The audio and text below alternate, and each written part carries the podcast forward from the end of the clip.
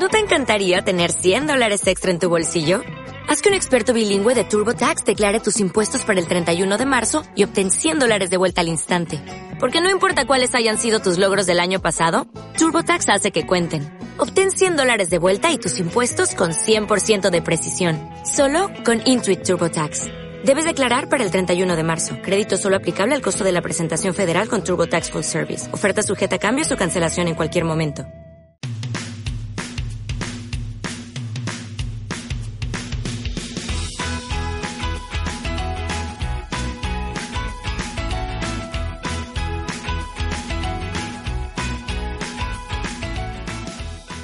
Mi nombre es Lidia y me alegra muchísimo que hayas decidido darle al play. Si es la primera vez que conectas con este podcast, me gustaría recordarte o contarte que acabo de crear el club del podcast, donde pues voy a ir compartiendo un montón de oportunidades de crecimiento que están surgiendo alrededor de la práctica del yoga y gracias también a los compañeros que me acompañan cada semana en los episodios para ayudarme a divulgar sobre el yoga. Para estar al tanto de todo, pues puedes apuntarte a la newsletter en mi página web www.yoganimate.com y seguirme en Instagram arroba yoganimate, donde pues yo también me encuentro más activa y voy a estar compartiendo la información de mis retiros, talleres, clases, todo esto mientras creamos movimiento en la comunidad que estamos creando, en esta familia. Y precisamente hoy de movimiento vamos a hablar. ¿Con quién? Con Chris Aramburu. Ella es una gran profesional de la enseñanza del yoga y comparte un enfoque, digamos, muy orgánico de la práctica, de su evolución y de cómo tiene que ser nuestro movimiento en ella para llevar la práctica a la calle y el movimiento de nuestro día a día de la calle también a la práctica. Ella además tiene una plataforma online donde comparte sus clases yogaconcris.com y bueno, decirte que para grabar este episodio tuvimos que superar mil y un obstáculos digitales, físicos, nos pasó de todo, así que espero que veas todo el cariño que pusimos detrás para sacarlo adelante. En algunos momentos el audio todavía se nos reveló un poquito. Mm, aún así he decidido dejarlo porque creo que el contenido y el enfoque que Chris aporta a la visión del movimiento merecen mucho la pena que sean escuchados.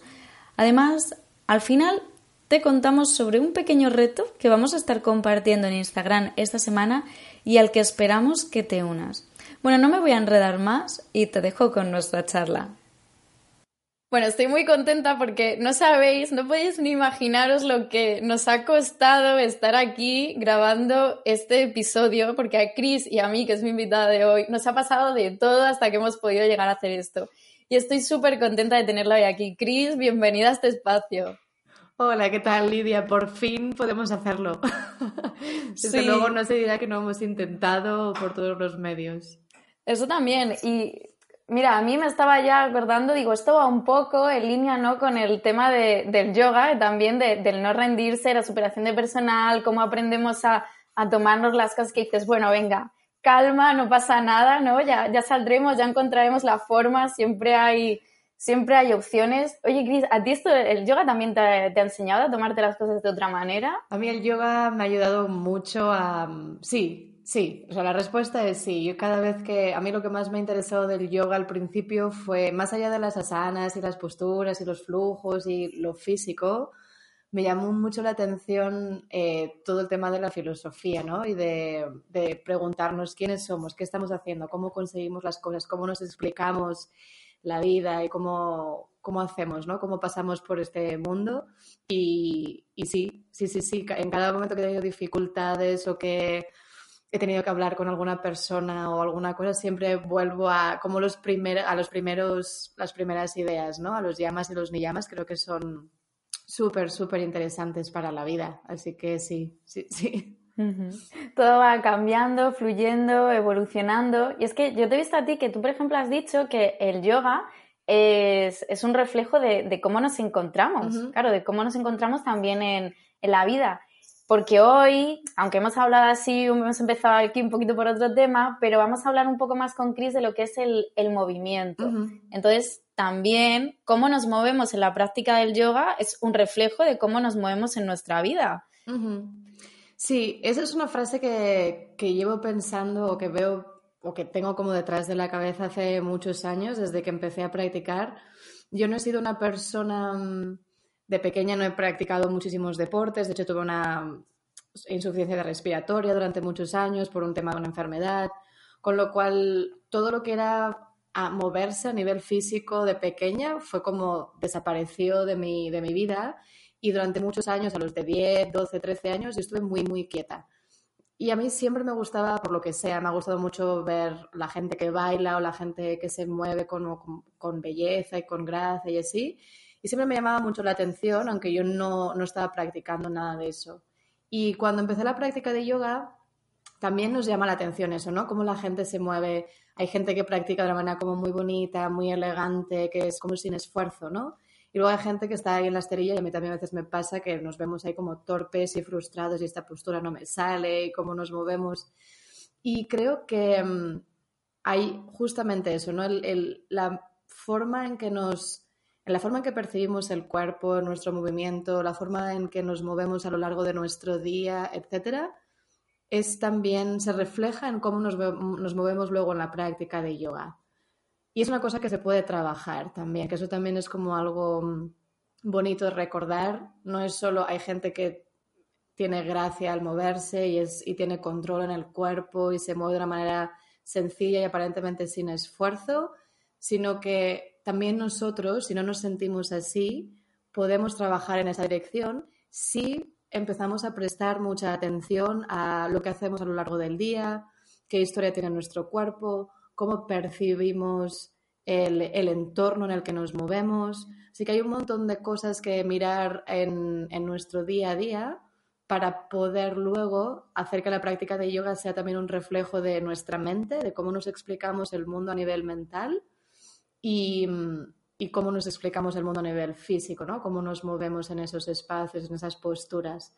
Si tenemos una mente como muy rígida y que hay muchas veces que pasa eso, ¿no? Cuando nos acercamos a la práctica de yoga, hay gente que sufre mucho las posturas y las fuerza muchísimo y es, esta postura me va a salir porque sí y entonces voy a hacer de lo que sea. Y ahí se ve una postura que está a nivel físico sufriendo, que es que requiere mucho esfuerzo, que es, hay tensión y hay tensión a nivel mental también, ¿no? Y creo que uno de los grandes aprendizajes en mi caso es cuando dejé de lado el esta postura llegaré cuando llegue y el cuerpo se irá abriendo poco a poco y cómo puedo complementar mi día para que el cuerpo se vaya abriendo en vez de que solo tenga cinco minutos en una clase de una hora a la semana para, que, para conseguir esta postura, ¿no? ¿Cómo hacemos que todo sea algo de una manera un poco más armoniosa para que las posturas ocurran sin necesidad de, ponernos... Em, como con mucho esfuerzo o mucha tensión en el cuerpo, ¿no? Y también quitando un poco ¿no? el, enfoque ese de que la sana es el fin, de que es lo, que, lo que estoy buscando más, más que nada. A mí me gusta esa orientación que, que das tú y esa explicación que va, va en torno a eso, ¿no? Que es más el, el, movimiento, ese camino de que hablamos que hay en el yoga, el camino entre asanas, el camino en la vida a aprender, más que el llegar a la meta, el llegar a una sana concreta, hacer un movimiento concreto, porque hay asanas que quizás no hagamos nunca en la vida. Exacto, y no pasa nada. sí, sí, sí. Sí, mira, yo tuve un profe que me acuerdo que estábamos haciendo Prasalita Padottanasana y... ¿Qué esto es para el que no se lo sepa? Para el que no sabes, pues de pie, muy bien, de pie con las piernas separadas, ¿no? Más o menos un metro, un poquito más, un poquito menos, depende de las estructuras de cada uno, y doblarse hacia adelante de manera que la cabeza vaya como hacia el suelo, ¿no? Y mm, yo por mi estructura, por, tengo unas piernas muy cortas y, tengo facilidad al, flexionarme hacia adelante y así, recuerdo que la cabeza siempre me tocaba el suelo muy rápido, ¿no? Con lo cual hacía, cerraba las piernas un poquito más. Y me acuerdo que este profesor en un momento nos dijo, dice, en cuanto la cabeza toca el suelo, se acaba el juego, se acaba la función, ¿no? No hay más recorrido si la cabeza toca el suelo. Y para mí fue como muy interesante, o al menos esa frase a mí me cayó en, en las ideas que yo tenía de en cuanto parece que llegamos a una postura, se acaba el recorrido, o sea, se acaba el juego, con lo cual hay que volver a adaptar las posturas porque creo que siempre hay posibilidad de seguir investigando en esas posturas, ¿no? Una postura nunca se consigue, como si dijéramos, si hacemos un perro boca abajo que mm, es perfecto o que creemos que ya lo podemos hacer, si nos creemos que ese perro boca abajo ya es el final, es el, es el objetivo y es la meta, no hay forma de que mentalmente sigamos queriendo investigar en esa dirección. Pero si en cada postura que hagamos creemos que hay siempre espacio para seguir investigando, cambiar algunos pequeños detalles que nos permitan de nuevo ver otras opciones. Entonces la práctica de yoga o la práctica de movimiento es eterna, constantemente cambia, constantemente se modifica. Entonces es, es, un juego. La meta es más bien como una utopía, ¿no? O sea, seguimos yendo en esa dirección y seguimos descubriendo. Y lo más interesante es el camino que hacemos, no tanto el he llegado a esta postura y hasta no tengo nada más que hacer. Claro, yo hay veces que fíjate con algún alumno o compañeros he, hablado sobre esto y les he dicho, mira, si lo que decías tú, ¿no? Si crees que ya has llegado a esto, piensas que esto ya está, prueba a cambiar de hora del día la práctica, porque a lo mejor te levantas, nada más ponerte, es, que es imposible, es que eso que tú tenías pensado no va a pasar. Y esto pasa mucho, y pasa mucho a lo largo del tiempo mientras practicamos, practicamos. Yo he practicado muchos años y en, al principio de mi práctica, mi práctica era muy intensa, muy física, muy desafiante. Y hubo un tiempo en el que yo estaba agotada, estaba pasando por relaciones eh, muy difíciles, estaba dejándolo con mi pareja de entonces, estaba abriendo una sala, estaban pasando muchísimas cosas en mi vida a nivel emocional, a nivel físico. Y mi práctica, yo daba clases de yoga de vinyasa muy, muy desafiantes, muy, muy eh, exigentes. Y yo luego cuando me ponía a practicar no podía hacer nada más que tumbarme en el suelo porque estaba reventada a nivel físico y emocional, no podía más. Fíjate. Y pasé por una transición de también aceptar que mi práctica tenía que cambiar, no podía seguir exigiéndome tanto porque me estaba agotando, ¿no? Y esto ha pasado en muchos momentos en mi vida. El año pasado también mi práctica cambió mucho, este año está cambiando también mucho y creo que es bonito recordar que la práctica no es algo que va a ser siempre igual, sino que la práctica tiene que servirnos, lo que sea que hagamos, práctica de yoga o cualquier otra disciplina de movimiento, nos tiene que nutrir para que nosotros tengamos más energía durante el día, estemos más conscientes de si estoy triste, voy a hacer una práctica o una práctica de movimiento, de yoga o de movimiento que me permita relajarme, que me permita estar tranquilo, que me permita estar cómodo. Si un día tengo muchísima energía, vamos a hacer una práctica que nos desafíe, que nos haga sudar, que nos haga levantarnos, ¿no? Y ahí es cómo encontramos eh, en la conexión con nosotros mismos, cómo nos conocemos tanto como para poder escoger lo que hacemos a nivel físico también, ¿no? Claro, porque la práctica del yoga o bueno, cualquier práctica o cualquier cosa que hagamos que, que, realmente disfrutemos, que realmente nos sirva, siempre van a ser cosas que nos van a aportar, no cosas que nos van a quitar. Entonces, mm, claro, aquí entra un poco a, a lo mejor lo que estábamos hablando del, del, movimiento, cuando le metemos al cuerpo ciertas cosas que nos están quitando. Pensamos que no, pero luego nos damos cuenta, luego llegan las lesiones, llegan los dolores, llegan los problemas, porque, claro, el, el cuerpo, si tú lo hablabas, estuve viendo yo una conferencia tuya Em, en la que tú contabas, ¿no? Como el movimiento que tenemos a día de hoy, una, cualquier persona normal de calle, no es el movimiento que había hace muchísimos años. Entonces, la práctica también tiene que, adaptarse a eso. Exacto. Sí, esto se ve mucho en la, práctica de yoga, ¿no? Pero creo que obviamente lo tenemos que trasladar a la gente que practica yoga, tanto como a la gente que no.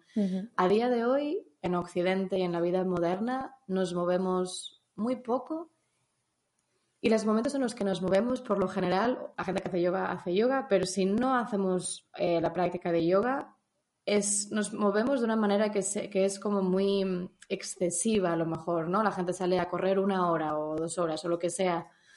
Y mm, todos esos tienen efectos, no nos movemos durante todo el día y a la hora, en el momento en el que nos movemos, nos movemos mucho y muy rápido porque obviamente nuestro cuerpo y nuestra mente necesitan desahogarse, necesitan sacar energía, soltarse y moverse. Y eso es necesario y es positivo, pero también tiene sus efectos a nivel cardiovascular y en Occidente es donde tenemos más eh, problemas de corazón y a nivel cardíaco.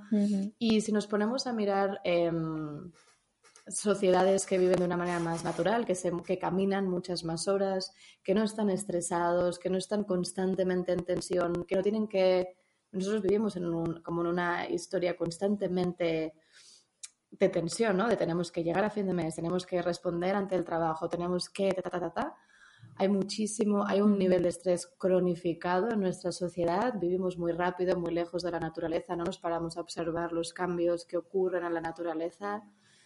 Em, y todo eso tiene, tiene efectos. Entonces, obviamente, necesitamos, a la hora de movernos, necesitamos hacerlo rápido y corriendo porque también tenemos una hora para movernos, ¿no? Entonces, es en esa hora tenemos que movernos mucho y, que, sea, que, sintamos que estamos moviéndonos y haciendo ejercicio físico para cansarnos y luego poder dormir, ¿no? Y en una sociedad que vive en un lugar mucho más natural, mucho más acorde con los tiempos de la naturaleza, que se camina mucho más para ir a buscar agua, para ir a hacer ciertas cosas, que se vive más relajado, no hacen en ningún momento unas carreras de una hora ni maratones para moverse, y tienen menos problemas cardíacos también. Así que tiene que ver con un montón de cosas, ¿no? Todo es multifactorial, es el entorno que tenemos, el estrés que tenemos, cómo nos explicamos la vida, lo deprisa que vivimos, lo intenso que vivimos y cómo el ejercicio que hacemos lo estamos haciendo también como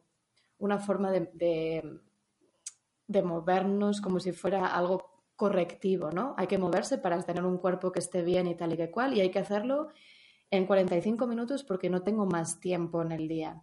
En vez de, ¿y si involucramos el movimiento a lo largo de nuestro día, ¿no? Y si a lo mejor dejamos el coche y mm, cogemos el transporte público para ir a trabajar, o y si eh, en vez de salir a correr una vez a la semana, empiecen a colocar 20 minutos de caminar tranquilamente por la naturaleza cada día, ¿no? O sea, cómo buscamos formas que nos sirvan a nuestro, a nuestro día a día, porque obviamente tenemos que ir a trabajar y tenemos que hacer la vida que tenemos, pero cómo podemos empezar a modificarla de manera que vuelva a ser un poco más natural y mm, no necesitemos pegarnos una paliza una o dos veces a la semana porque es el único momento que tenemos, ¿no? Y obviamente cada uno tiene el trabajo que tiene y las vidas que tenemos y dependemos de ellas, pero ¿qué podemos hacer? Pequeños cambios a lo largo de nuestro día que nos permitan empezar a movernos un poco más, con más calma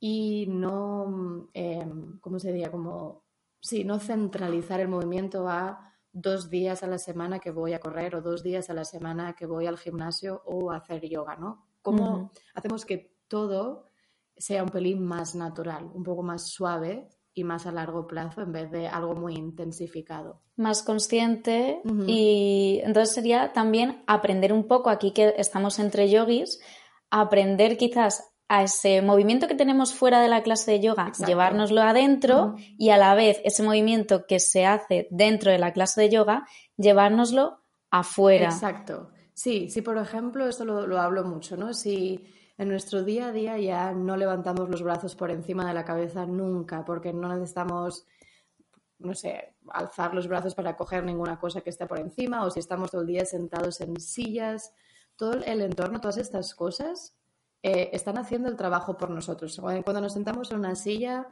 las patas de la silla están haciendo el trabajo de las piernas, el respaldo está haciendo el trabajo del abdomen. Y si pasamos ocho horas sentados en sillas, al final nos encorvamos, nos cansamos porque estamos delante de una pantalla. Y todo eso es fuerza física o control físico que los elementos están haciendo por nosotros. Yo no tengo que activar el abdomen, yo ya no tengo que tener fuerza en las piernas ni en los glúteos en cambio, vamos a una práctica de yoga y hay muchísimas posturas en las que en todas las posturas de pie necesitamos la fuerza de las piernas, necesitamos la fuerza de los glúteos, necesitamos los flexores de las caderas, el abdomen tiene que poder activarse de manera natural para sostenernos en todos los flujos que hacemos en las prácticas de yoga. Pero si el abdomen, las piernas, las caderas ya no saben que tienen que hacer eso porque se pasan el día sentados en sillas, es muy difícil que en una hora a la semana recuerden lo que tienen que hacer. Obviamente lo recordarán, pero es posible que busquen formas alternativas de hacerlo o haya musculatura que está más entrenada y esa musculatura tome la responsabilidad para hacer ciertas posturas en vez de que sea las cosas de forma natural. Entonces, a lo mejor un par de talleres a y uno de los talleres será ¿no? un poco relacionado con el suelo de hoy. en el suelo, ya no, ya no, no, nos vemos todas las movilidades que los niños que los hacemos cuando crecemos son súper necesarias para que de, la cintura para abajo todo el cuerpo. Si a lo largo de nuestro día, en cambio, podemos sentarnos más el suelo, fiarnos a sentarnos en el suelo, a cambiar las posturas en las que nos sentamos, o movernos más, entonces musculatura poco a poco recordando puede hacer, y luego nos metemos en una práctica de yoga y esa musculatura ya sabe lo que tiene que hacer o ya recuerda que puede hacer eso, ¿no? Si no, es muy posible que en la práctica de yoga que requiere que haya movilidad acciones, eh, es cuando ocurren las lesiones. Algo que no he hecho nunca durante 15 años, ahora de repente lo tengo que hacer bastante a menudo en mis clases de yoga. Entonces, ¿cómo nutrimos a todas las articulaciones, a todos los tejidos, a toda la musculatura para que recuerde que puede hacer? Para hacer una práctica de yoga que sea, em, que sea agradable al cuerpo ¿no? y que no se esté haciendo daño. Las prácticas inventadas por cuerpos que se sentaban en el suelo, que a día de hoy, si vamos a, a India, se sientan en el suelo para ir al baño, se sientan en el suelo para ir a comer, se sientan en el suelo eh, de cuclillas. ¿Cuántas veces nosotros, como adultos occidentales, nos ponemos de cuclillas? ¿Y cuánto eso supone un problema en malasana o en medio loto o en cualquier postura en la que nos sentamos en el suelo? Que en yoga hay muchísimas. Para un cuerpo natural, esas posturas no son un problema. No requieren ningún tipo de esfuerzo, ni hacen daño en las rodillas, ni en las caderas. Todas las aperturas de caderas Loto, Baddha todas las posturas, ya no Shirshasana, todas las posturas que requieren que las caras estén abiertas, para un cuerpo natural que se sienta en el suelo y que tiene control de sentarse en el suelo, no es ningún problema. Pero para Occidente sí.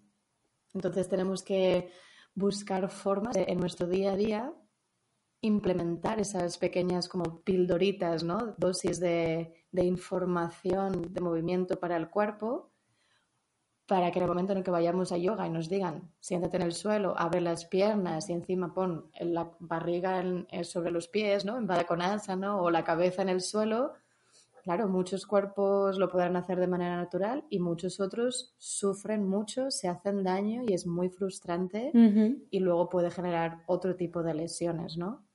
Así que tenemos que mirar a la práctica y ver qué es lo que la práctica pide y qué es lo que yo no hago nunca en mi día a día. Entonces, ¿cómo puedo empezar a involucrar esas pequeñas partes en mi día a día? ¿Cómo lo hago como de manera, como si fuera un juego, ¿no? Para que yo no lo sienta como tengo que hacer esto para luego en la práctica de yoga estar mejor, que también en Occidente lo hacemos mucho, ¿no? Ahora tengo que hacer esto y cada, cada día, cinco minutos, tengo que hacer esto. Y esto al final en la cabeza también Claro, hay que cambiarlo un poco por el, no el tengo, sino quiero hacer esto para yo encontrarme mejor, no por el querer llegar a algo, sino por el quererme más. Al final hacemos mucho eso, ¿no? El, va, pues ahora encima tengo que hacer esto cinco minutos al día. Y al final son todo obligaciones. Y todo lo que recibimos como obligaciones a nivel mental, a nivel emocional, dejamos de hacerlo. Y el sistema nervioso lo recibe como es algo que yo en realidad no quiero hacer, pero ahora tengo que hacerlo.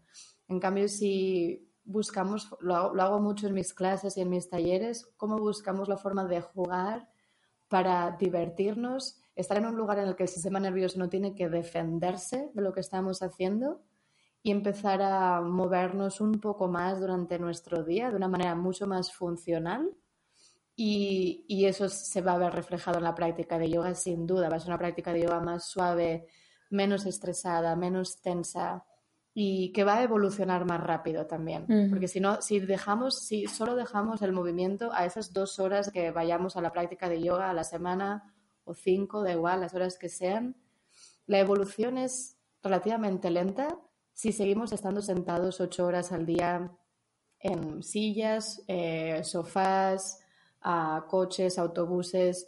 En cambio, si empezamos a buscar la forma de movernos y mover las articulaciones de una manera más nutritiva, la práctica de yoga no cuenta no es solo los 10 minutos que hagamos esas posturas en la práctica de yoga, sino que el cuerpo está recibiendo esta información siete días a la semana en cualquier momento, ¿no? Qué bien. Oye, pues ¿qué te parece? Porque con toda esta información que la gente está diciendo en sus casas, jolín, qué de cosas.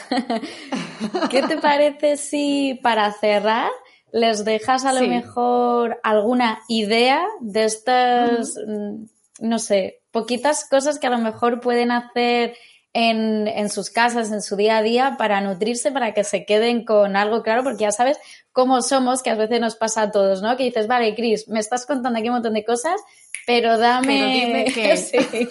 para que yo pueda empezar, sí. Sí, totalmente. Mira, ya que estamos hablando de sillas y piernas y todo esto, ah, y juego, creo que es súper interesante este ejercicio. Si, para que lo entendamos bien, en la práctica de yoga necesitamos en todo momento tener una buena conexión con lo que pasa en las piernas, desde las plantas de los pies, desde los dedos de los pies, plantas de los pies, toda la parte posterior de las piernas, gemelos, isquiotibiales, glúteos, suelo pélvico. Y toda esta cadena, por estar muchísimas horas sentados desde los cuatro añitos en que vamos al colegio y nos sentamos y toda la vida universitaria, etcétera, trabajo, Estamos millonadas de horas sentados y toda esta musculatura empieza como a dormirse y a desaparecer del mapa mental. Y el, cerebro deja de reconocer estas zonas porque no las usamos. y una buena forma, de hecho tengo una clase que va justamente de esto, de cómo trabajar con una silla y así. Y cómo podemos hacer para empezar a activar toda esta musculatura que va a servirnos para un montón de posturas en la, práctica de yoga, no solo las posturas de pie, desde los guerreros o tadasana o todas las posturas de pie, sino también cuando nos ponemos en el suelo, las aperturas de cadera, a malasana, las cuclillas, lotos, medio loto, todas estas posturas que son bastante intensas para Occidente, es movilizar toda esta zona. Y podemos hacer, por ejemplo, cada vez que mm, nos sentemos en una silla, podemos jugar a sentarnos y levantarnos de esta silla de maneras diferentes. Por ejemplo, una forma normal y corriente sería con los dos pies en el suelo, te levantas y te sientas, pero otra forma podría ser utilizando solo un pie.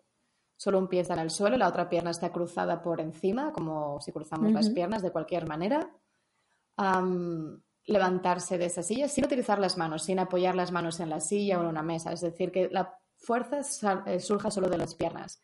Otra postura puede ser con las piernas separadas, otra puede ser con las rodillas apuntando hacia adentro, otra con las rodillas apuntando hacia afuera. Todas las modificaciones que se les ocurra a las personas para sentarse y, y ponerse de pie desde una silla van a empezar a entrenar todas las fibras de maneras diferentes.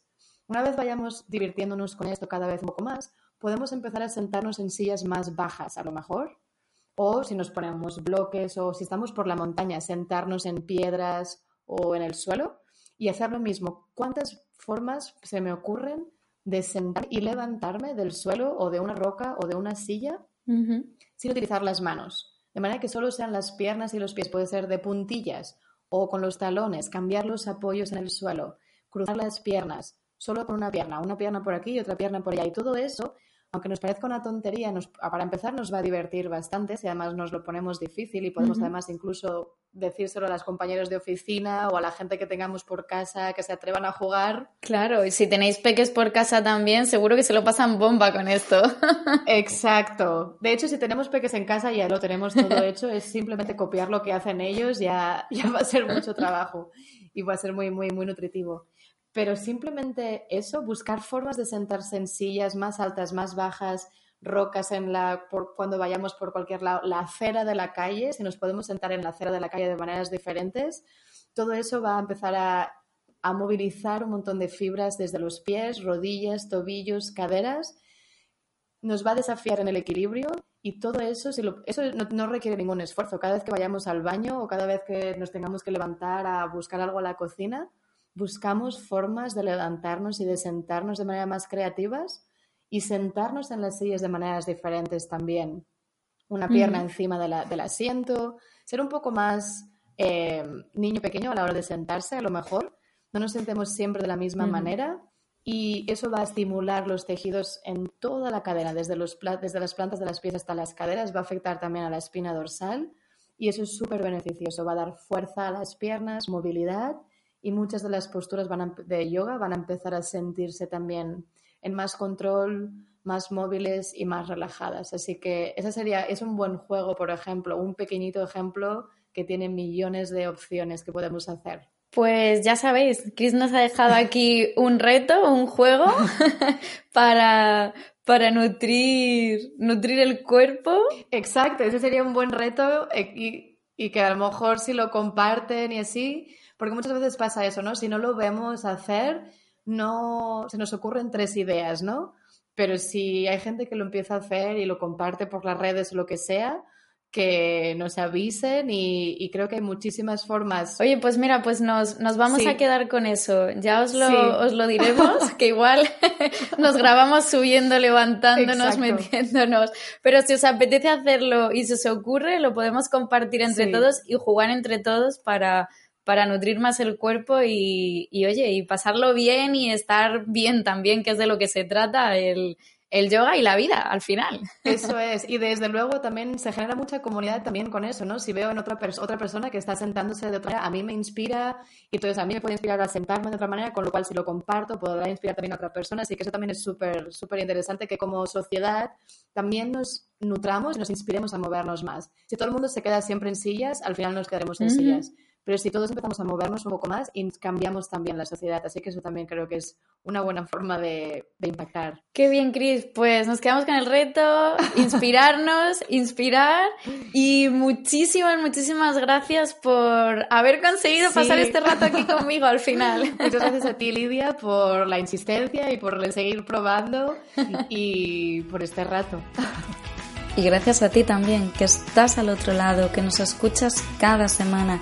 Te espero en Instagram con nuestro pequeño reto de la silla. Etiquétanos a Chris y a mí para que podamos verlo, compartirlo y crezcamos entre todos. Que esto es de lo que se trata este podcast, de divulgar y de crecer juntos. Te espero la semana que viene. Adiós.